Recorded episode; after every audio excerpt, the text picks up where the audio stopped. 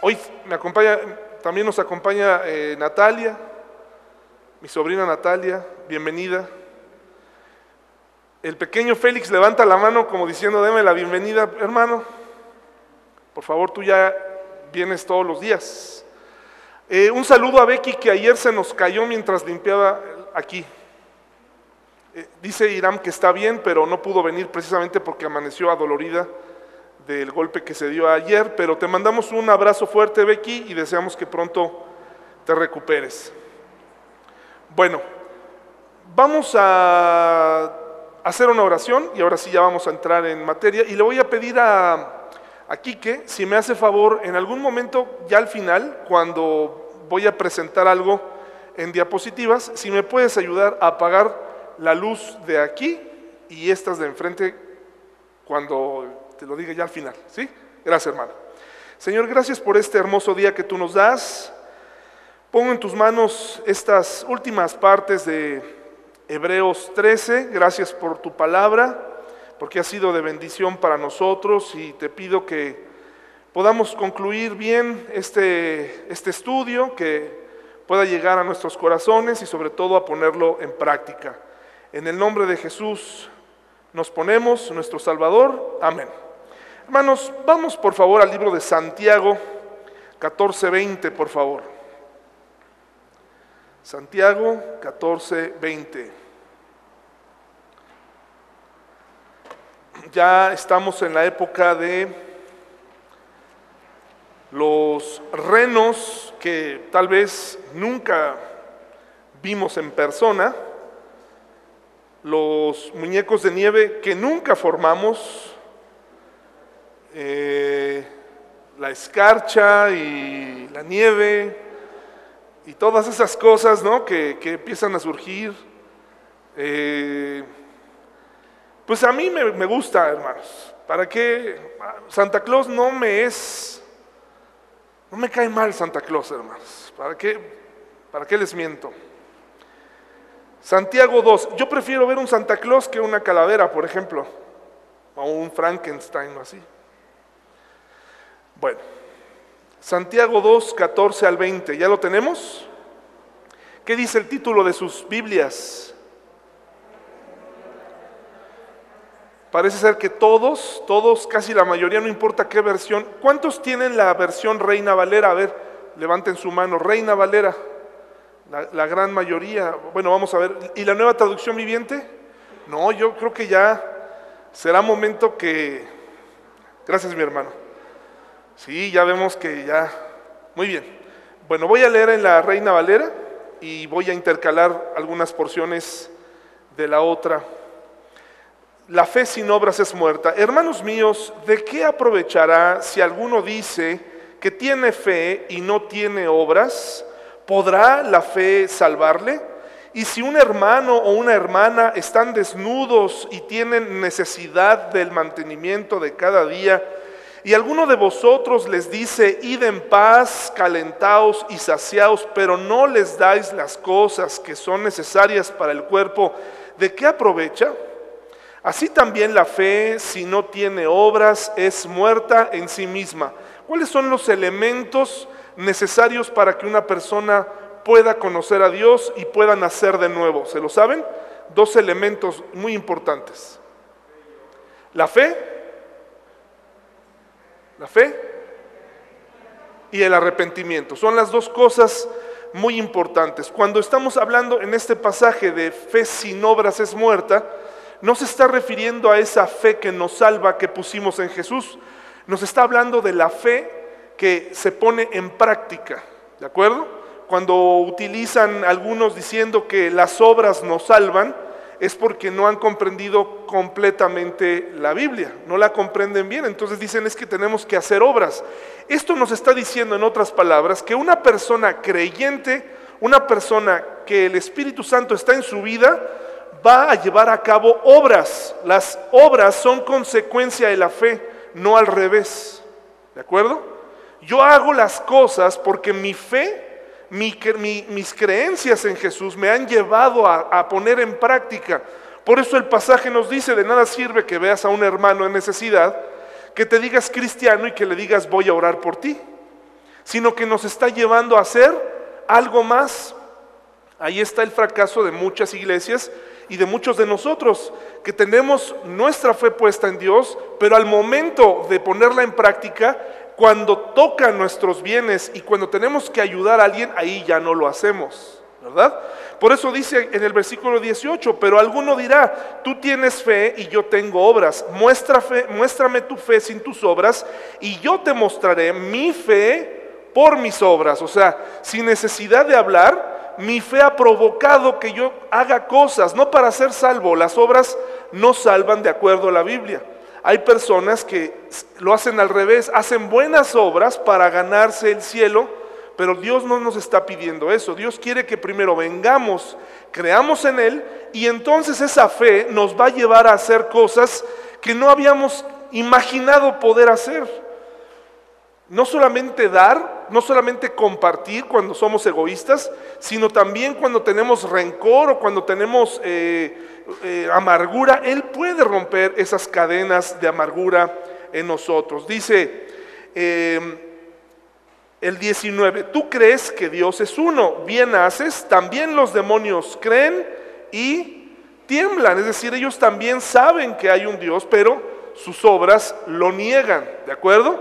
Mm, eh, dice el versículo 20, mas quieres saber, hombre vano, que la fe sin obras es muerta.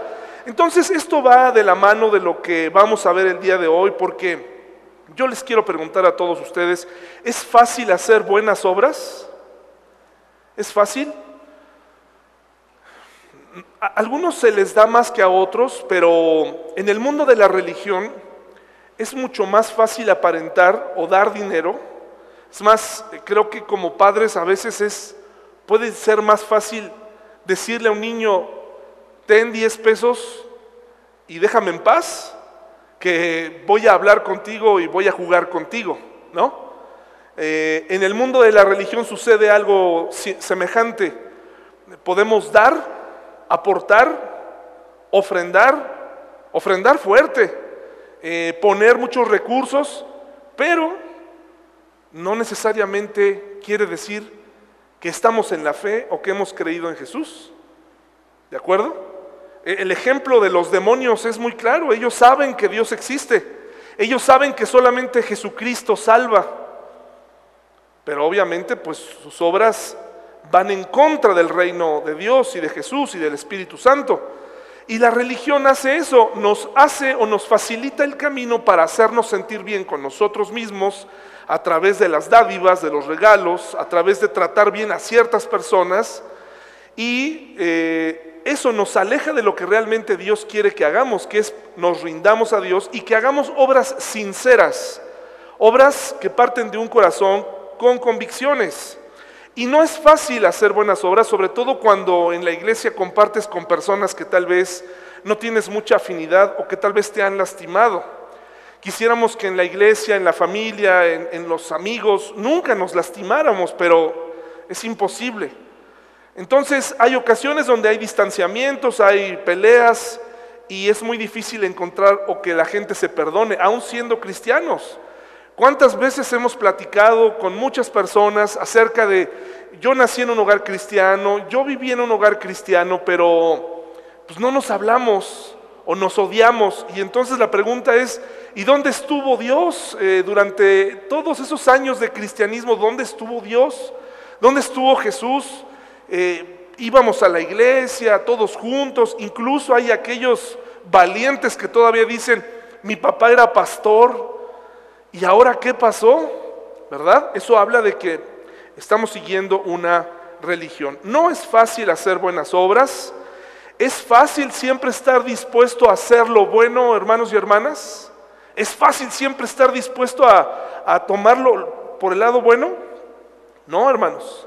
¿Hay una lucha acaso dentro de nosotros? Dice un proverbio indio de, los indios norteamericanos, me siento como si tuviera dos lobos peleando en en mi corazón, dijo el nieto de este indio norteamericano. Uno de ellos es un lobo enojado, violento y vengador. El otro está lleno de amor y compasión.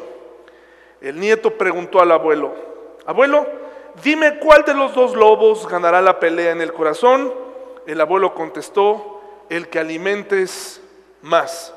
Este pasaje es un proverbio eh, indio norteamericano que de algún modo llegó a la iglesia y que de algún modo eh, en algunas predicaciones de hace algunos años lo escuché usándolo para exhortar a las personas a alimentar lo bueno que hay en ellos.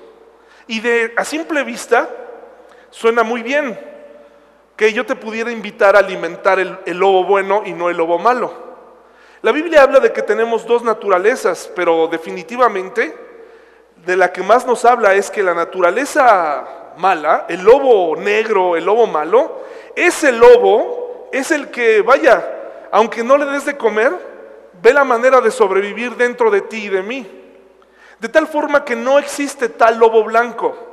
Nuestro espíritu estaba muerto, por eso nos separamos del Señor, por eso el Señor nos separó de su presencia y por eso envió a un Salvador.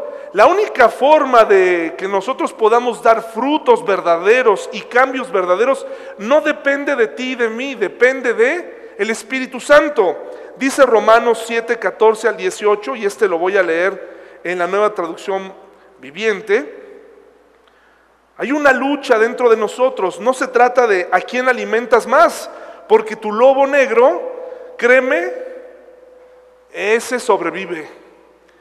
No sé si te has puesto a pensar en, en, la maldad que puedes llegar a hacer con tu boca, ¿no? Cuando dices algo que no querías decir, con tus actos, con tus hechos, dices, ¿cómo es posible que llegué a hacer esto?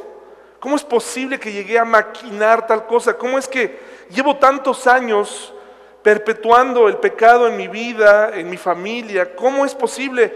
Vengo a la iglesia, no se me quita mi mal. Y entonces es verdad que hay una lucha dentro de ti y de mí, ¿de acuerdo? Hay una lucha, pero esa lucha no se gana contrarrestando tus malos hábitos con la Biblia o orando, es parte de. Quien te va a ayudar a vencer en aquellos hábitos y en aquellas formas de vida equivocadas solamente es el Espíritu Santo.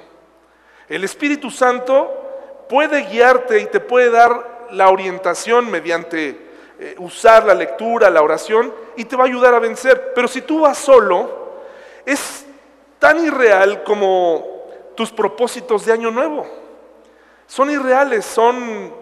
Yo no dudo que aquí haya gente muy decidida, pero el lobo negro que se empieza a sentir mal en la cena de Navidad, después de haber comido mucho, y dice, esta va a ser la última vez ¿no? del año, me voy a poner a correr, eh, una vez que termine la cena de Año Nuevo, me voy a poner a... Mari, tú ya no puedes correr, Mari. Tú tienes que hacer un deporte que no lastime tus pies. Pero todos los demás sí podríamos. ¿Y sabes qué? Empiezan las dos semanas del año. ¿Y qué pasó? No, pues es que está bien frío. No, ahorita Mejor no, porque ¿para qué traigo la pandemia a la casa? Pues si no vas a correr en grupo, ¿no? Pero así somos, rápidamente caemos. Igual pensamos, ya no quiero decir malas palabras, ya no quiero ser desobediente, ya no quiero ser, e, etcétera, etcétera. Y tratas de eh, ponerte música cristiana y tratas de escuchar o de convivir con gente que te influya, pero en realidad lo que tendríamos que hacer es analizar si ese pecado que lleva tantos años en mi vida es motivo de una lucha muy dura que estás llevando con tu carne, o definitivamente tú mismo no la quieres dejar y la estás ocultando bajo una bonita, un bonito disfraz de religiosidad. Mire lo que dice Romanos 7, 14 al 18, lo está diciendo el escritor más famoso más popular de la Biblia. Por lo tanto, el problema no es con la ley de la que hemos estado hablando en en Hebreos, porque la ley es buena y espiritual. El problema, dice Pablo, está en mí porque soy demasiado, ¿qué? Humano. Por eso cuando te dicen, eh, o cuando se le invita a los jóvenes a, es que tienes que ser tú, no permitas que, que alguien impida que seas tú. Pues yo sé con qué intención lo dicen, pero de lo que se trata el cristianismo es dejar de ser tan nosotros, tan humanos y comenzar a ser más espirituales. La humanidad nunca se nos va a quitar sino hasta que estemos con el Señor, pero no quiere decir que todo lo que hacemos está bien. Cuando tú le dices a un joven que siga sus instintos y sus sueños y que nadie le robe su personalidad, también le estás afirmando que está bien su rebeldía, sus malas decisiones, su forma de actuar y que todo lo que hace en su vida está bien, tan solo si él se comportara como él es. Pero lo que en la Biblia exhibe es que somos demasiado humanos y esa humanidad ha traído mucho dolor a la gente que nos rodea y muchas consecuencias a nuestra vida. Dice el versículo 15, realmente no me entiendo a mí mismo porque dice, quiero hacer lo correcto, lo que es correcto, pero no lo hago. Es una lucha que está dentro de mí. En cambio, hago lo que odio porque hay una lucha. Cuando tú vienes a Cristo te das cuenta que hay cosas que te gustaban hacer que no agradan a Dios y que te traen consecuencias, pero mantienes esa actitud. Y por eso Pablo se pone pues si le podemos llamar así, comprensivo, empático, y nos dice, pues es que no lo quiero hacer, pero lo termino haciendo. Pero si yo sé que lo que hago está mal, eso demuestra que estoy de acuerdo con que la ley es buena. Entonces, no soy yo el que hace lo que está mal, sino el pecado que vive en mí. Yo sé que en mí, es decir, en mi naturaleza pecaminosa, no existe nada bueno. Quiero hacer lo que es correcto, pero no puedo, no puedo, es imposible. Dice eh, Romanos 8, 9, por favor.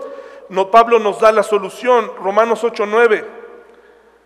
Dice, pero, perdón, desde el 7, Romanos 7, 24, eh, del versículo 24 hasta el 8, 1, 2. Dice así, Romanos 7, soy un pobre desgraciado, dice Pablo. ¿Quién me libertará de esta vida dominada por el pecado y la muerte? Y por favor, lo está diciendo alguien, pues que no tenía una adicción, que no tenía un problema de pecado así serio, pero él se veía a sí mismo como pecador. Él no, él, él probablemente dentro de la escala de pecadores que la humanidad ha hecho, probablemente no estaba ni en el nivel 2, pero él sabe que para Dios el pecado es pecado y que las consecuencias de cada decisión que tomas, dependiendo del pecado que cometas, eso sí será grave. Porque para Dios no hay una escala de pecados, pero sí hay consecuencias tremendas. Hay consecuencias terribles. Por eso dice aquí, eh, ¿quién me libertará de esta vida dominada por el pecado y la muerte? Gracias a Dios, la respuesta está en Jesucristo nuestro Señor. Así que ya ven, en mi mente de verdad quiero obedecer a la ley de Dios. Cuando vinimos a Cristo dijimos, quiero obedecer. Realmente quiero hacer las cosas bien, pero a causa de mi naturaleza pecaminosa, soy esclavo del pecado. Por lo tanto, ya no hay condenación para los que pertenecen a Cristo Jesús, porque ustedes pertenecen a Él, el poder del Espíritu que da vida, los ha libertado del poder del pecado que lleva a la muerte. Hay una manera de hacer las cosas bien. Tú ya puedes hacer, si tú ya estás en Cristo, tú ya puedes hacer las cosas bien. Es decir, ya puedes perdonar, ya puedes sacar adelante tu matrimonio, ya se puede, porque el Espíritu Santo está en tu vida. Romanos, Romanos 8, 9 dice, pero ustedes no están dominados por su naturaleza pecaminosa, son controlados por el Espíritu, si el Espíritu de Dios vive en ustedes. Una terrible eh, observación que hace Pablo, dice, es un hecho que ya puedes triunfar como cristiano, es un hecho. Porque el Espíritu Santo está en ti, es un hecho. Y después dice, algo que nos debe poner a pensar, si el Espíritu Santo está en ti. ¿Cómo lo sé? No significa que tú tienes una mañana, una semana o un mes complicado o incluso un año o dos años luchando con un pecado. Se trata de un hábito en el que ni siquiera te importa lo que Dios piensa de ti. Ni siquiera eh, a tus propios ojos tu camino es correcto. Te has acostumbrado a pecar de tantas formas, de tantas maneras que no estamos hablando de un pecado, estamos hablando de una manera de vivir desastrosa. De alguien que levanta la mano y dice, yo soy cristiano. Y que nos sorprende a todos. No me digas. No solamente porque tu boca no habla como la de un cristiano verdadero, sino tus acciones, tu reputación no ha cambiado. Al contrario, te siguen conociendo como defraudador, te siguen conociendo como adúltero, te siguen conociendo como, como un ladrón, te siguen conociendo como alguien complicado. Pero tú te dices cristiano porque tu abuela era cristiana, porque tu papá era cristiano, porque creciste en un hogar cristiano y porque estás en desacuerdo con muchas cosas que la religión popular hace. Y por eso dices, yo me identifico con esta. ¿Y has pensado que el cristianismo no demanda de ti un mayor compromiso que venir eh, un ratito el domingo, leer la Biblia, eh, orar cuando tienes temor, invocar su nombre cuando vienen fechas importantes y pudiéramos estar muy lejos del camino verdadero? Por eso Pablo deja esta pregunta y deja esta observación, más bien una, una observación muy muy directa. Bueno, dice él, el Espíritu Santo te puede dar éxito en la vida, te puede ayudar si el Espíritu Santo está en ti. Hebreos 13 nos enseña algunas actitudes que debe tener el nuevo cristiano, el creyente en general. Le está hablando en esta carta le está hablando a los tres públicos, en algunos casos abarca a los que ya creyeron en Él, abarca a los que creyeron en Él pero seguían practicando la ley, los ritos, los sacrificios, y también le está hablando a aquellos que se congregaban, pero que aún no creían en, Jesús como el Mesías, y que probablemente eran defensores de la ley y de sus tradiciones y de sus apellidos como nación. Seguidores de Abraham, seguidores de Moisés, seguidores de, Jacob, seguidores de su patria. Decían ellos que seguían a Dios, pero realmente lo que a ellos les importaba más era seguir sus tradiciones. Y entonces el autor de Hebreos se despide con esta parte. Es un pasaje que he dividido en dos partes. Hoy vamos a comenzar con la primera parte, la segunda el siguiente domingo y hemos terminado Hebreos ahora sí. Y comienza con un dardo muy interesante para una congregación que si bien había aprendido a estar junta, para un grupo de personas que si bien convivían todos los días, no estaban de acuerdo en todo, y sobre todo en las partes más importantes quién era Jesús. Yo he estado en iglesias en donde no se tocan ciertos temas porque la iglesia se puso de acuerdo para seguir adelante en los temas que ellos consideran que no van a causar malestar entre la gente. ¿Ustedes creen que eso es posible? Hermanos, nosotros tenemos que seguir lo que dice la Biblia. No podemos decir, a ver, ¿cuántos de ustedes hay cosas, hermanos, que pudiéramos en lo personal decidir si vamos a creer o no vamos a creer. Yo creo que Dios creó al mundo en seis días, hermanos y hermanas, ¿de acuerdo? Puede ser que haya personas aquí que digan, yo creo en un Dios, que esos días no fueron días, fueron etapas. ¿Y sabes qué? No voy a tener problema contigo, porque no se está negando a Dios, ¿de acuerdo? Pero abiertamente yo no podría decir, eh, oigan, a ver, ¿quiénes creen que el Espíritu Santo forma parte de la Gran Trinidad? ¿Y quiénes no? No es posible, hay doctrinas que son elementales, no podemos... No podemos preguntarle a la gente qué opinas. Si tú crees que el Espíritu Santo es un poder, esta iglesia no es para ti. Eh, estamos mal. Si tú crees que Jesucristo fue un ser creado, esta iglesia no es para ti. Nosotros aquí creemos que Jesús es el Señor. Es el Hijo de Dios, la segunda persona de la Trinidad, si es que eh, se vale eh, ordenarlos, no por orden de aparición y de prioridad, es un mismo Dios, es un Dios trino. Y esta iglesia se le va a dar unas recomendaciones muy complicadas, muy terrenales, para que los hermanos que realmente habían negado la ley, que dicen Jesucristo salva, la ley ya no salva, desde el momento en que Jesucristo murió en la cruz, nos redimió, pagó por mis pecados, entonces para ellos primariamente es esto. Y por eso dice Hebreos 13:1, permanezca el amor fraternal. Que permanezca el amor, hermanos, dice aquí, que permanezca el amor. En otras palabras, ténganle paciencia a aquellos que están tomando su decisión. Tengan paciencia, trátense de forma fraterna. ¿Es fácil tratarnos de forma fraterna? Es más difícil de lo que parece. ¿Es fácil tratarnos como amigos aquí en la iglesia? No es fácil. Pero a través del Espíritu Santo es posible amar a las personas que no nos caen bien. Estamos llamados a que permanezca el amor por encima de otras cosas. Que permanezca el amor fraterno. Que aprendamos a resolver nuestras diferencias. Saben ustedes que en el mundo de los niños entras a todo un universo de posibilidades. Entras a todo un mundo. Yo acabo de entrar, Raquel. Yo sé que tú ya casi estás en la universidad, pero yo no.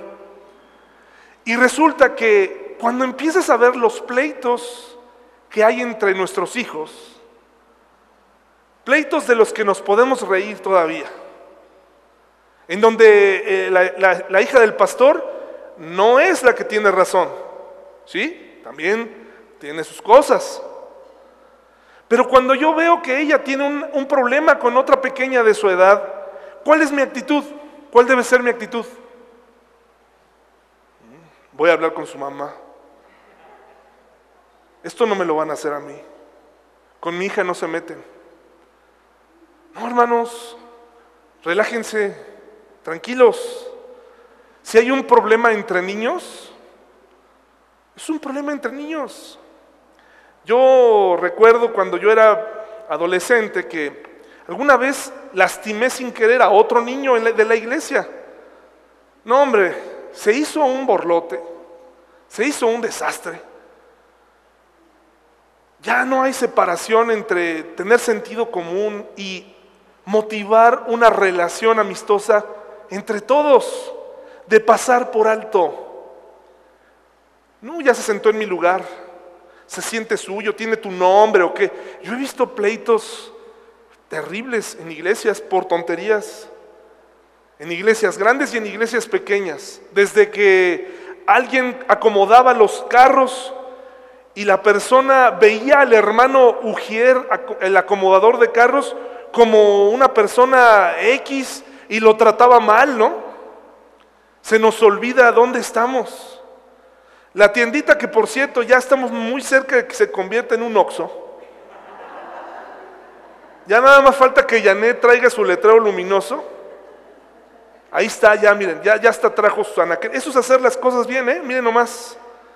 Bueno, si, si no te dieron tu cambio correctamente, si el producto no está como tú lo esperabas, ¿qué vas a hacer? Mm, no, es que aquí, Janet, no, puede ser. Esto no puede ser. Uy, no limpian bien. Uy, amor fraterno. En esta época era más complicado que ahora porque aquí tenías que amar a aquellos hermanos o acompañantes o simpatizantes que podían resultar como traidores, que se iban a definir al otro lado y que iban a entregarte a ti como creyente en Jesucristo. Aquí el amor fraternal es soporta al hermano que te puede entregar. Soporta al hermano, llama al hermano que te puede traicionar. Soporta al hermano que va a hacer el comentario más desagradable que te puedas imaginar desde lo más profundo de su corazón. Por algo no tenemos grupo de WhatsApp, hermanos. Para que no haya nadie, si de por sí nos lastimamos, para que no quede por escrito. ¿No? Para que no quede ahí la daga y digas, híjole, qué horrible comentario. Amor, amor fraterno es cuidar lo que decimos. Versículo eh, eh, dice aquí que permanezca el amor. Dice el versículo 2, fíjense, no, no os olvidéis de la hospitalidad, porque por ella algunos sin saberlo hospedaron ángeles. Una recomendación muy linda si no conoces el contexto de esto. Tú has estado estudiando hebreos conmigo, has estado aquí, o al menos tu cuerpo vino. Y sabes que estas personas ya comenzaban a ser perseguidas y que el gobierno empezó a infiltrar en esas células personas traidoras para deshacer esas células que supuestamente ponían en riesgo el crecimiento del gobierno en turno. Cuando este autor les dice, abran su casa a los extraños, es, es tienes que estar dispuesto a abrir tu casa a aquella persona que puede resultar un traidor, que puede resultar un espía y que puede resultar en tu propia muerte. Y usa el ejemplo de los ángeles. en el Antiguo Testamento muchas, muchas personas recibieron visitas de ángeles, ¿recuerdan? Y tuvieron una interacción con los hombres. Trata a las personas a los extraños, sé hospitalario con la gente que te cae bien, que ya conoces. Qué difícil abrir tu casa para alguien que no conoces. Es que me puede robar, es que me pueden traicionar, es que me pueden hacer esto y aquello. Y si esto me sale mal, sí, hermano y hermana, amar, amar a alguien es arriesgarse. Amar y comportarse hospitalariamente y dar es arriesgarse a que pase algo más, sí. Pero cristianamente lo tenemos que hacer. No es sencillo. El Espíritu Santo lo puede provocar en ti. Cuando está cerca, Él lo hace. Por eso hay gente que Puede ser que no tenga mucha memorización de la Biblia, mucho conocimiento de la Biblia, pero conoce lo, elemental durante los años. Y cuando hay una necesidad, esas personas dicen, no hay ningún problema. Yo hasta me sorprendo, digo, ¿en serio vas a hacer esto? Confiando en Dios, confiándole que puedes abrir tu casa a un extraño. Qué interesante y qué difícil.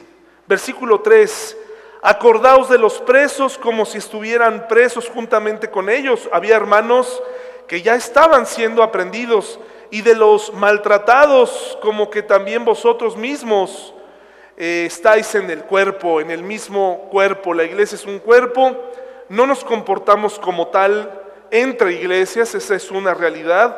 Dentro de las cosas, por ahí se escuchó un micrófono, este mi hermano, o fue una interferencia, o alguien quiere decir algo. Eh, es interesante porque eh, no nos comportamos así como un cuerpo, ni siquiera en la iglesia, pero a veces tampoco en las iglesias. Te preguntan, ¿tú a qué iglesia vas? Les dices la, referencia, uy, no, supe que ahí... Hubo una vez una, una hermana que venía a la iglesia y me la encontré en una reunión en otro lado y me dijo, este, así muy contenta, hoy supe que se te están yendo las personas. Ay, a mí también me dio mucho gusto saludarte, hermana. Este, qué bueno que estás bien. Pues no sé, fíjate, no, no, pasan a, no pasan a hacer su checkout conmigo, a veces solamente se van. Pero así hay personas. No, es que la iglesia eh, se te están yendo. Miren, hermanos, sí hay, hay doctrinas muy debatibles dentro de las iglesias. Hay costumbres muy debatibles. ¿Por qué nuestra iglesia?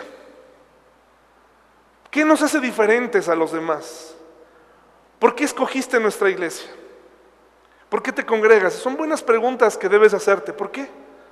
¿Por qué los, los papás que tienen hijos han decidido quedarse aquí cuando no tenemos salones? Eso a mí me motiva y les agradezco que estén aquí. Cuando escucho a una persona que dice, que es respetable, ¿eh? pero es debatible, es que yo no voy a tu iglesia porque no tienen cuneros, no tienen clases de niños. Mira, yo he estado en iglesias donde tienen de todo. Y cuando llega la edad, esos jóvenes, esos niños se convierten en jóvenes y no los vuelves a ver nunca. Pero cuando tú comprendes que esta es tu comunidad, que estás en un grupo de personas con las que vas a esperar al Señor, te arraigas y te quedas. Y yo te lo agradezco porque juntos hacemos la fuerza, ¿verdad? Mientras viene el Señor y nos soportamos. Dice aquí, eh, aunque no somos un cuerpo, dice que debemos recordar, cuando a veces me cuentan que hay algún hermano eh, en la iglesia que está enfermo de otra iglesia, pues claro que vamos a orar por él, ¿verdad? Eh, de pronto es inevitable tener contactos con otras personas y yo, yo, donde sí me indigna mucho es cuando te platican y te dicen, el pastor de tal iglesia está muy enfermo y yo digo, pues sí, pero pues hay que orar con él, por él, pues con la misma intensidad que como cualquier otro hermano. No tenemos por qué, yo te le pido a Dios que nunca me toque estar en un momento así, pero no te preocupes hermano y hermana. Si un día yo me enfermo, si un día me pasa algo, no tengo que recibir una atención especial. Con que ores por mí, con que tú eh, llames de forma normal, es suficiente. No me debes nada a mí. No estamos aquí por, por tu dinero. Estamos aquí porque esta es nuestra parada para esperar al Señor y mientras tanto vamos a compartir el Evangelio. Y nos recomienda aquí recordarnos y recordar a las personas que están presas, a los hermanos que están siendo maltratados, porque somos un mismo cuerpo. Y luego viene algo muy interesante. Pareciera que esto que nos acaban de dar es una actitud que debemos tener un poquito para los de afuera. Y después viene algo íntimo, algo muy importante. ¿Han escuchado hablar de un portal que se llama, ya lo he mencionado otras veces, es el ejemplo más claro que tengo de cómo están las cosas hoy en día? ¿Han escuchado de Ashley Madison? Favor, hermanos. No voy a pedirles que levanten la mano porque luego van a decir que la persona que sí ha escuchado anda en malos pasos. Ashley Madison es un sitio para poder tener un affair. Qué bonito se oye, ¿verdad? Un affair, wow. Un amorío fuera del matrimonio. Y agendan todo para que lo puedas hacer. En el 2015 un, un hacker expuso los datos, sacó a la luz y había muchos pastores en la base de datos, algunos de ellos famosos, porque Ashley Madison, que está conformada por los nombres de mujeres más populares en Estados Unidos, por eso se llama así, Ashley Madison, agenda por ti, gestiona, arregla toda la logística para que puedas adulterar sin ninguna aparente consecuencia y ningún problema. Pueden cubrirte desde el perfil de la persona que estás buscando, obviamente tienes que ser casado, y no te preocupes, aunque te van a cobrar, la factura va a aparecer con un nombre X, como si hubieras hecho una compra por internet, como si hubieras rentado una película, porque todo está cubierto. Ashley Madison se ha convertido en un sitio que nos puede dar mucha estadística. Tres de cuatro infieles dirán que llegarán tarde el día de San Valentín, que llegarán tarde de su trabajo, que van a salir tarde el día de San Valentín. Tres de cuatro. ¿Se imagina? Dice la palabra de Dios en el versículo 4, honroso sea a todos que el matrimonio y el hecho sin mancilla. Honroso. ¿Qué dice la nueva traducción viviente? ¿Cómo nos traduce esa parte? ¿Alguien que lo tenga ahí que me lo pueda decir? En Romanos 13. Honren, honren el matrimonio. ¿Qué cosa es honrar? ¿Qué cosa es honrar, hermanos? Dar lugar al matrimonio. El matrimonio no se hizo para cubrir tu soledad. El matrimonio fue una gran idea de Dios. Cuando no honras el matrimonio, estás insultando a Dios. Porque además nadie te obligó a casarte o a no casarte. Cuando alguien saca que eh, los estos versículos son contradictorios a, a las demás partes de la Biblia o al celibato que deben tener los sacerdotes, están totalmente equivocados. En ningún lugar de la Biblia existe una, un mandato para que no te cases o para que te cases. Existen sugerencias de Pablo, donde dicen, para que ya no te estés quemando, mejor cásate. Y le dice a los hombres y a las mujeres, si, si tú tienes el don de la continencia, pues no te cases. Ambos estados son buenos, pero si te vas a casar, entonces honra. Es que no era cristiano y, me casé con, con, con la equivocada. Eso no es un pretexto. Te casaste, lo honras. Te casaste, luchas por tu matrimonio. Y luchar no es eh, lucharlo para esperar a ver qué hace la otra persona por ti, para que aprenda, para que cambie.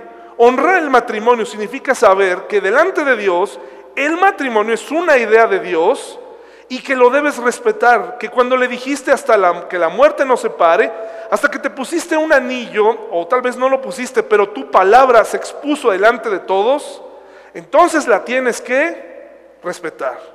Y se lo está diciendo a una comunidad que, estaba necesitada de ejemplos, que estaba necesitada de unidad.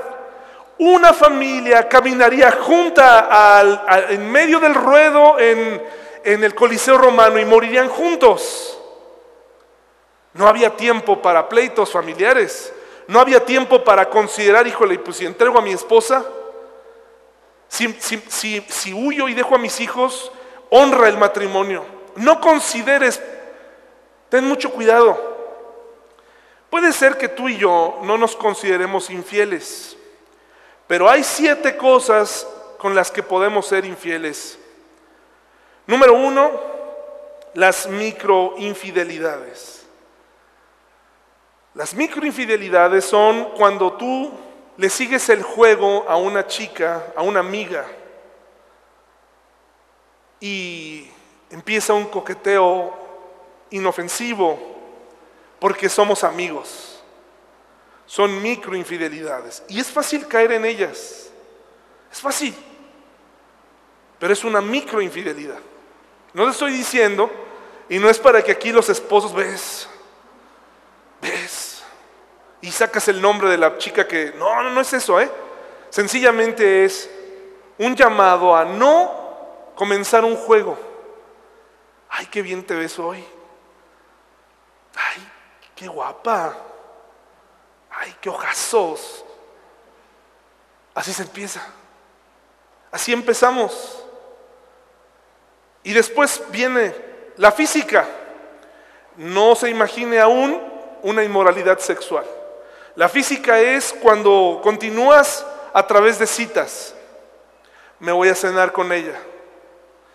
Voy a comer con ella desayuno con ella, pero estoy en el trabajo. Sí, pero son cosas que están reservadas para tu esposa.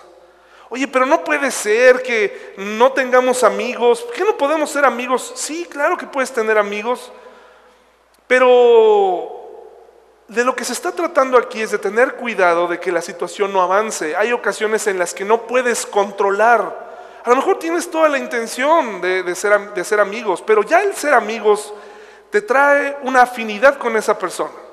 ¿De acuerdo?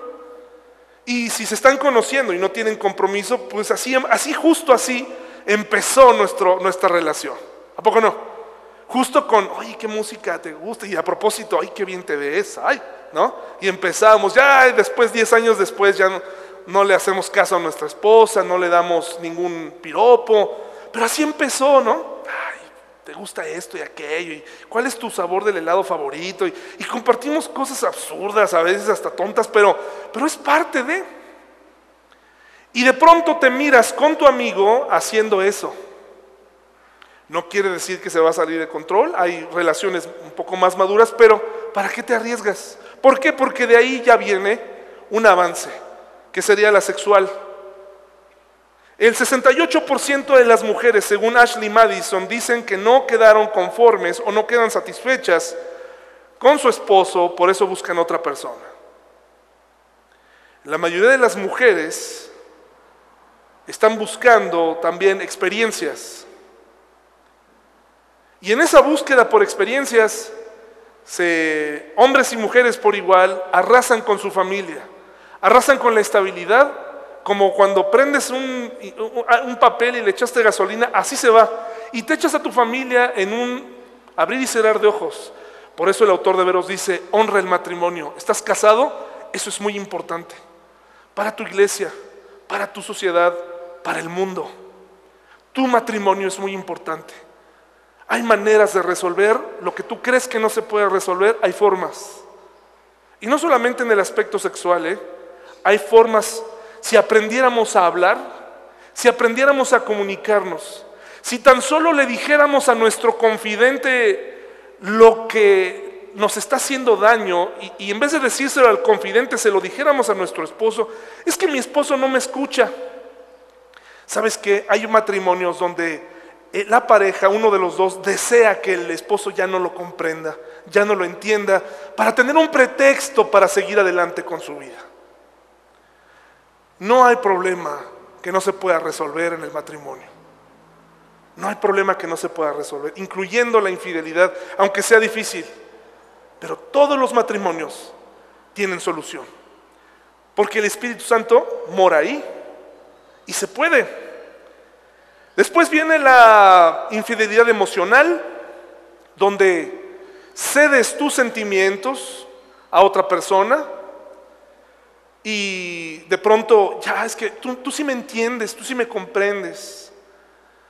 Mi esposo no me entiende, mi esposa no me entiende, mi esposa es fría. Ja, que eh, ese cuento me lo supe de un pastor que eso le decía a las hermanas cuando las aconsejaba a solas. Yo prefiero que a mí me digan que soy indiferente, mal pastor, lo que ustedes digan, pero yo prefiero no, no visitar a las hermanas. Hay hermanas aquí muy agradables, muy eh, lindas, muy apreciables. Me llevo a mi esposa, hermanos y hermanas. No por ellas, por mí. Porque no se me vaya a salir un día, ay, qué bonita estás, hermana. ¿Qué, ¿Qué, haces sola? ¿Por qué el Señor no te ha provisto de un compañero? Esas son cosas que a mí no me importan, ¿verdad? Así que me llevo a mi esposa y nos quitamos de problemas y no me meto en un problema con mi carne. Número seis, por venganza. Nos vengamos. Ah, pues él lo hizo, ahora yo lo hago. Y número siete, para olvidar a mi ex. Qué curioso, ¿verdad? Dice la palabra de Dios, honroso sea el matrimonio, en todos el matrimonio, o sea, que todo el mundo lo honre, que todo el mundo lo incentive, que todo el mundo busque casarse eh, cuando están en edad, que se incentive esa práctica, que sea honroso y el hecho sin mancilla, pero a los fornicarios y a los adúlteros, ¿qué dice ahí?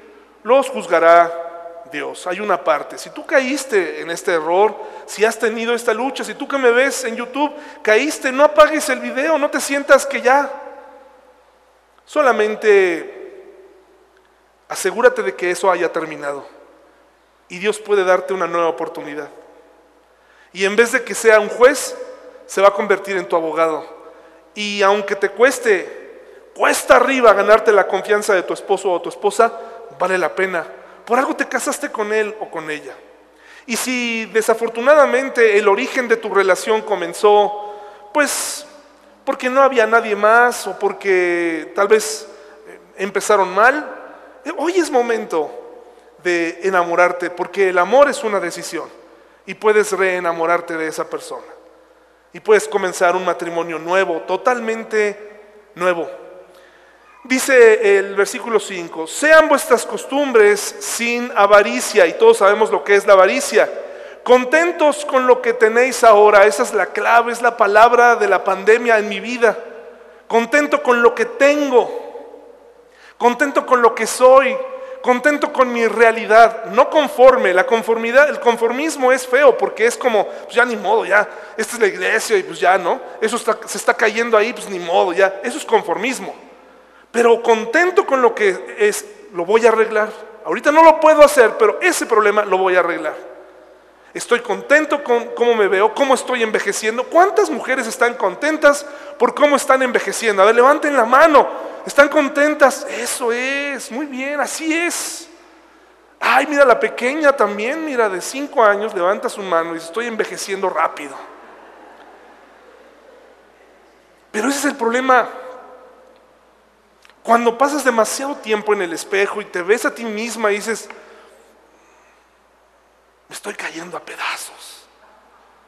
Tengo que invertir más. Está bien si inviertes en ti, pero tienes que aprender a aceptar tu realidad, tus achaques, los efectos de la gravedad. Los hombres lo ocultamos un poquito más. Yo me rapo aquí para que no se me vean las canas. Ya las acepté. Ya las acepté. Está bien. No hay problema. Hay que envejecer bien, contentos con lo que tenemos. Eh, no puedes tener el trabajo de tus sueños ahorita, no puedes tener esto y aquello, está bien, estás soltero, contento. Tienes que aprender a estar contento, porque si no dice que hay avaricia.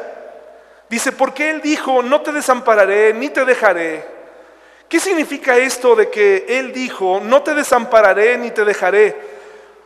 ¿Qué significa? No hay forma, no existe siquiera la posibilidad de que te desampare. ¿No te emociona esto?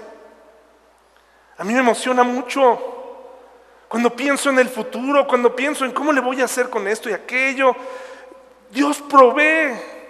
Y esta es la base del contentamiento. Esta es, no va a haber sueldo que te alcance, no va a haber pareja que llene tu vida. No va a haber realidad alterna que alegre tus días. No vamos a vivir una blanca Navidad y por eso no va a ser igual de buena. No va a caer nieve. Como nos dicen afuera, ¿no? Una Navidad perfecta, una pareja perfecta. No, eso no existe.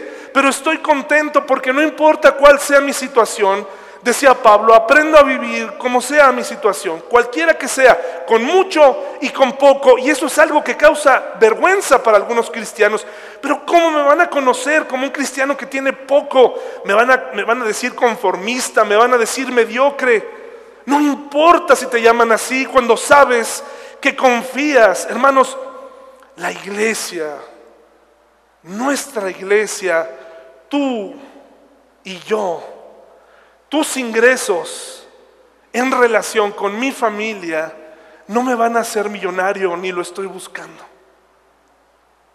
Estoy contento con lo que tú me das. Estoy agradecido con lo que tú me das. Gracias. Gracias por ofrendar porque una parte de esas ofrendas llega a mis hijas. Gracias. Estoy contento. Esta no es una petición de aumento de salario muchas gracias. Muchas gracias por, por ofrendar, por creer que necesito eso, porque lo necesito y te lo agradezco. Pero si un día tú dijeras, ya no vamos a ofrendar, si un día bajara la cuenta y Paul me dijera, mi hermano, porque así me dice, ¿no? Mi brother, ¿qué crees? Esta vez no va a caer. Ya no hay dinero. Entonces me tengo que aferrar a esto. No hay forma, no existe siquiera la posibilidad de que Dios me desampare. Y es lo mismo contigo. Cuando la palabra de Dios nos dice aquí, en el versículo 5, sean vuestras costumbres sin avaricia, contentos con lo que tenéis ahora, porque Él dijo, no te desampararé ni te dejaré. No hay forma, ni siquiera lo pienses. no lo consideres. Dios nunca te va a desamparar. Nunca te va a dejar solo. Nunca. No importa que las situaciones cambien. Él nunca te va a desamparar. Por eso no es necesario comportarte como un avaro. De manera que podamos decir confiadamente, el Señor es mi ayudador, no temeré lo que me pueda hacer el hombre. Porque no hay forma, no hay manera, no hay un universo no hay una realidad en la que mi Dios te desampare. ¿No es emocionante esto, hermano y hermana? No importa lo que estés pasando, que el trabajo, que eh, te van a bajar el sueldo, que va a ser esto y aquello, que va a cambiar el... Eso te lo vienen diciendo, bueno, a los mexicanos desde que nacemos. Y nunca nos ha desamparado el Señor. Nunca nos ha desamparado. Ahora sí, hermanos y hermanas, por favor, mi hermano, por favor, vamos a poner esta presentación. Quiero compartirles, vamos a reírnos un poco de mí. Voy a reírme un poco de mí, hermanos y hermanas. ¿Ya lo tenemos? Pantalla completa, por favor, mi hermano. Ahí está. Ahí va la pantalla completa, no temas. Espero que en Zoom me estén viendo. Ok, dice la palabra de Dios, mis hermanos. En el versículo 7, acordaos de vuestros pastores que os hablaron la palabra de Dios, considerad cuál haya sido el resultado de su conducta e imitad su fe. ¡Wow! ¿Qué, qué, orden está dando aquí? Dice, considerad, dice, acuérdense de vuestros pastores que os hablaron la palabra de Dios, ¿ok? Considerad que haya sido el resultado de su conducta e imitad su fe. O sea, les está diciendo en otras palabras, imiten al pastor si consideran que es digno de ser imitado. Es una responsabilidad muy grande. Versículo 17 dice, obedeced a vuestros pastores y sujétense a ellos porque ellos velan por vuestras almas como quienes han de dar cuenta para que lo hagan con alegría y, sin que, y no, dice aquí, quejándose porque esto no es provechoso. Les dice en otras palabras a las personas, dejen de quejarse de su pastor, ¿verdad? Imítenlo si es digno de confianza, respétenlo. Hermanos, esa foto que está allá soy yo hace 10 años. ¿Vieron mis ojos? ¿Sí la vieron? Ahora vean mis ojos acá. En cada una de esas arrugas que han ocurrido, y no me estoy quejando, estuviste tú. Estuvieron ustedes. Durante la pandemia hubo muchos momentos donde deseaba estar con ellas, pero tenía que grabar por ti. Si mi conducta es digna de ser imitada, síguela. Si no soy digno de ser imitado, porque tengo mucho que aprender, no me sigas. Pero te voy a pedir un favor. No me despedaces. Porque en realidad nunca nadie me dijo lo que yo aceptaba cuando quise ser pastor. Entre las menciones horroríficas, por decirle así, que no están en este texto que alguien escribió, hay dos cosas que fueron horribles que él no escribió. La primera es que cuando yo dije quiero ser pastor, jamás me imaginé que había un gremio de pastores o muchos gremios de pastores y que algunos de esos gremios, en vez de ser gremios a favor de la gente, son como mafias. No lo sabía. Y la segunda cosa es que, casi como una maldición, iría perdiendo a mi familia poco a poco. No soy una víctima, ¿eh? Soy también una persona difícil y complicada. Pero si a Jesucristo, su familia, no creían en Él, siendo quien era, ¿qué esperamos de una persona como yo? Y eso no está en el texto de este hombre. Por favor, adelante, este, mi hermano. Número uno, ser pastor es el puesto más ingrato que hay. Como un portero puedes jugar 89 minutos geniales, pero si cometes un error al minuto 90, Tu legado se resumirá al fatídico minuto 90. Ese pastor es un fracaso, ese pastor no sirve. Si tú piensas o tienes una imagen de que el pastor o que yo busco tu dinero, no lo busco. A mí me llama mucho esta observación. Eh, si tú me vas a imitar, si tú vas a venir a la iglesia es porque yo tengo que ser suficientemente digno de tu respeto, de tu cariño, de confianza.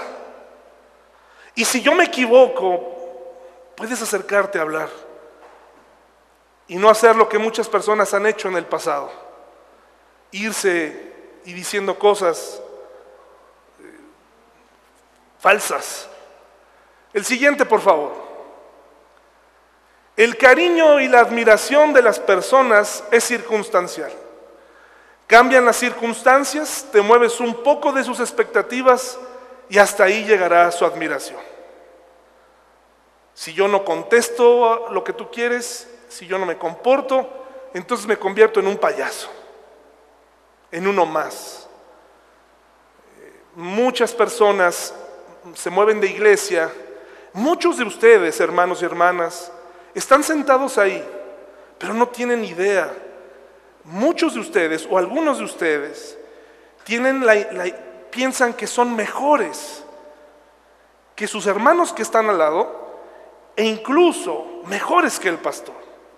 Hay un deporte de algunos hombres de despedazar al pastor, hablar de él todo el tiempo. Yo me pregunto, ¿qué sabes tú? Y si sabes tanto, ¿por qué no estás aquí?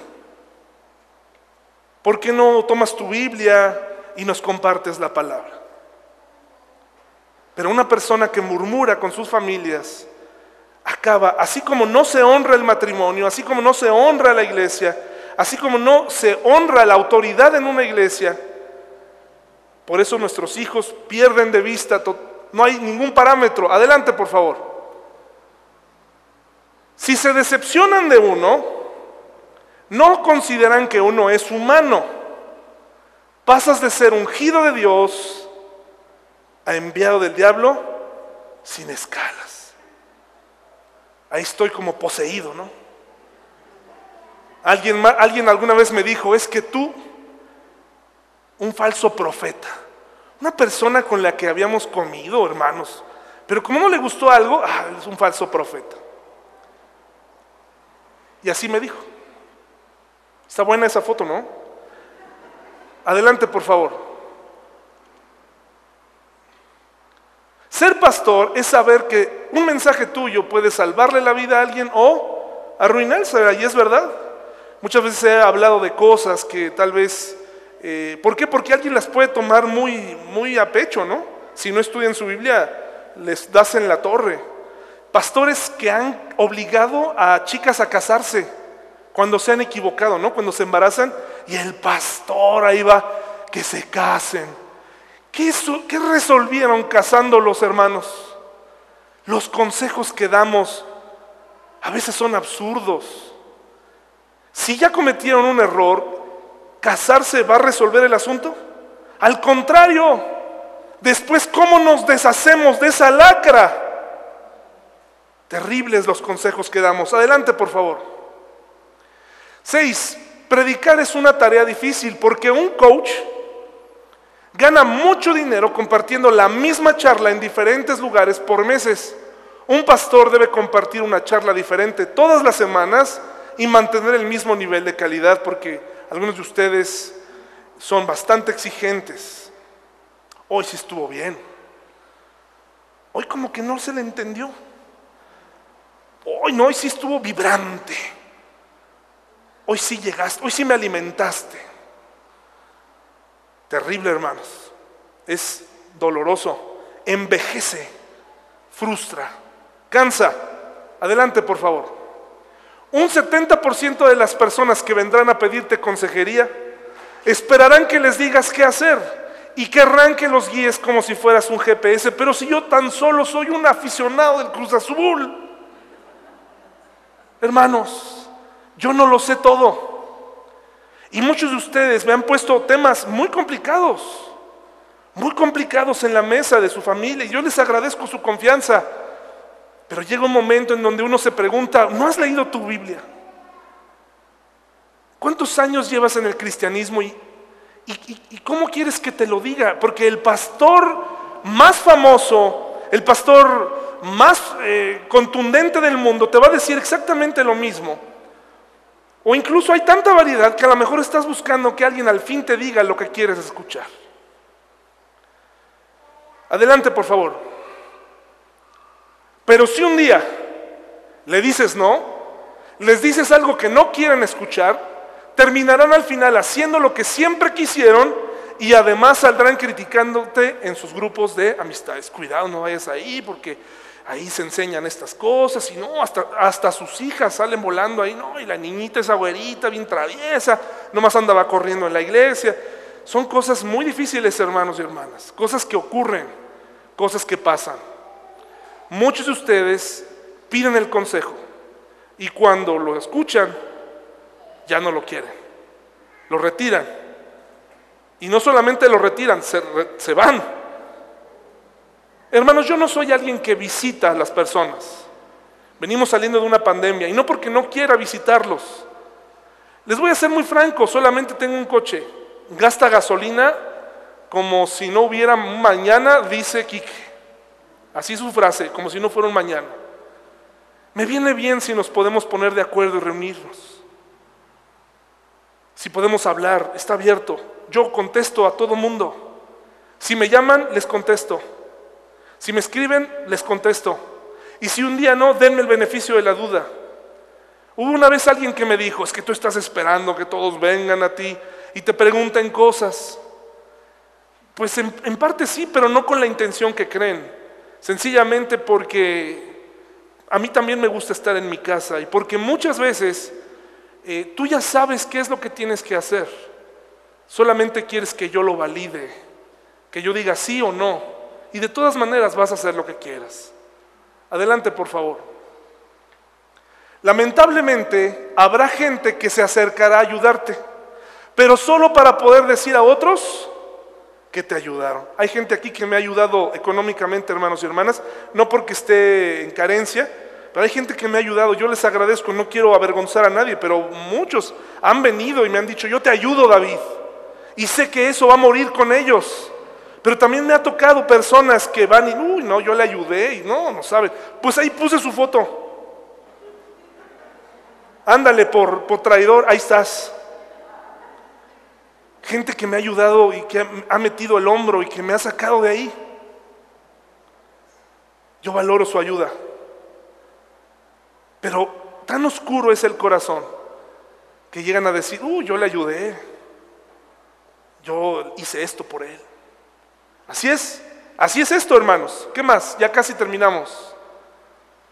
Hay pastores que viven muy bien, que han solucionado su vida económica, pero son la excepción a la regla. La gran mayoría cuenta las monedas y es verdad, yo estoy bien, pero hay pastores que no lo están. Por eso es recomendable, si es posible, tener un trabajo aparte para vivir más tranquilo y eso es una realidad. Ahí estoy, no se alcanzan a ver, no crean que me puse ahí porque me considero que me veía muy bien, sencillamente porque ahí se ve el ala de un avión, yo trabajé en la Universidad de Aeronáutica. Y acá estoy en mi, en mi trabajo actual, estoy contento de trabajar, soy un pastor que trabaja. ¿Se había dado cuenta de eso? Soy un pastor que le da cuentas a alguien. Alguien que me, llama a cuentas, que me, llama, que me regaña, que me pone en mi lugar los lunes o que, etcétera. Es parte de mi trabajo. La gente no se detiene, la gente sigue demandando, la gente quiere atención, la gente pide cosas, se queja, se deja, de pronto dejan de venir, no sabes por qué. Los que extrañan a esas personas que dejan de venir te preguntan, ¿por qué no vinieron? No sé, ¿por qué no le llamas tú? Échame una mano. Yo no lo corrí, nunca he corrido a nadie de la iglesia, nunca he expulsado a nadie porque esa no sería la forma. Ustedes se tendrían que enterar si algo así ocurriera. Así que trabajo, hermanos y hermanas. Ahí está mi trabajo y muy contento de estar ahí. Adelante, por favor. Debes saber que si no trabajas en equipo estás frito. Un buen mensaje y una buena gestión es el resultado de varias cabezas. Yo no me puse de acuerdo con Paul, pero aquí está Paul. Gracias a Paul se logró gran parte de esto. Le agradezco mucho. Y aquí está que le agradezco mucho su subirse a las alturas, a Ever por ayudarnos. Le agradezco a todos aquellos que de su bolsa metieron dinero, a los que tocan, que yo sé que no lo hacen para mí, lo hacen para el Señor, pero que, que contamos con ellos, a los que aportaron dinero, a los que hacen lecturas, aunque a veces sea difícil eh, lograr conformar gente para llevar a cabo el programa, es difícil. Es muy difícil. Lalo, ¿es fácil hacer el programa, mi hermano? No es fácil hacer un programa como si fuera un programa muy grande. No es nada sencillo. Porque no sabemos si algunos de ustedes van a venir o no. Hoy me dicen, es que tienes que tener un grupo de varones fuerte para que les des cuentas, para que, para que te pongan en tu lugar y te digan, hermanos, todos los días la vida me pone en mi lugar y todavía quieren ponerme un grupo que me supervise. No, sabemos si vas a venir el próximo domingo. Lalo es y ha sido un amigo para mí muy grande. No quiero omitir a nadie, pero él me ha ayudado mucho. Y es muy difícil hacer el programa. Muy difícil. No sabemos si contamos o no contamos contigo. Adelante, por favor. Debes saber que no salvas a nadie, que por mucho que te digan, si usted se va de aquí, esto no sería lo mismo, eso es solo poesía. Es que cuando te vayas, yo no tengo planes de irme, pero eso es una mentira. Nuestras relaciones a veces están tan superficialmente establecidas que realmente a muchos les daría igual si vienes o no. Tenemos que aprender a mantener el amor y mantenernos fraternalmente, juntos. Y no solamente que si yo no estoy, que realmente si alguien de ustedes faltara, realmente hubiera un dolor. Cuando la gente murió, cuando perdimos gente en la pandemia, ¿realmente te dolió? ¿Realmente sentiste lo más profundo? Se te fue un hermano, se nos fue un hermano de la iglesia. ¿Cuál es lo que nos une? ¿Qué es lo que nos une? Adelante, por favor. Y por último, a Jesús en los momentos más difíciles, su consuelo fue Dios y ese pequeño grupo de tres inseparables, aún durmiendo en el huerto, estuvieron ahí con el Maestro. No hay comparación con Jesús, por supuesto, ni con ningún discípulo, pero yo tengo ahora a, mis acompañantes. Paola ha estado conmigo siempre, desde que empezó esto. No tenemos a más personas, en muchas ocasiones estamos solos. Ya podemos prender la luz, mi hermano. Esta explicación es porque el versículo que dice aquí, con esto terminamos, obedecer a vuestros pastores y sujetaos a ellos, porque ellos velan por vuestras almas, como quienes han de dar cuenta para que lo hagan con alegría y no quejándose, porque esto no es provechoso.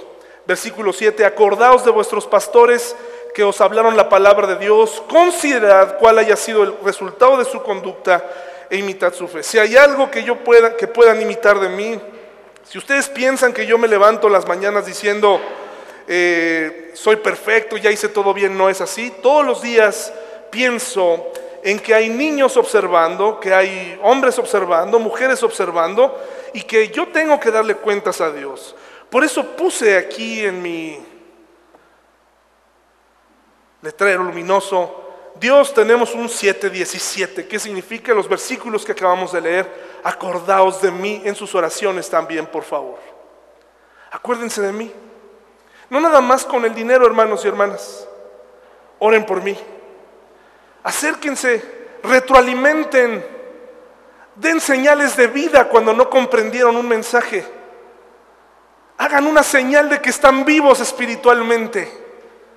Digan, compartan su fe unos con otros.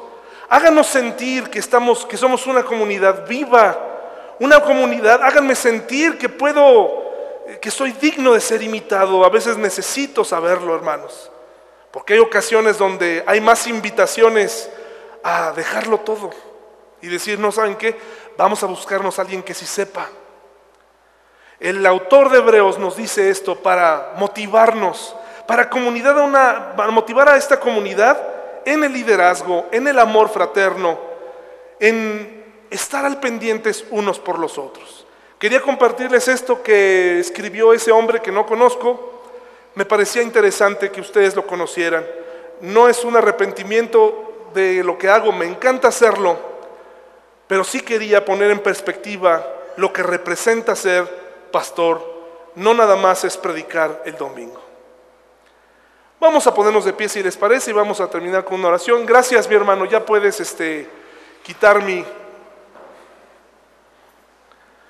El próximo terminamos con la siguiente parte de Hebreos, que es una invitación ahora a ver a Jesús completamente.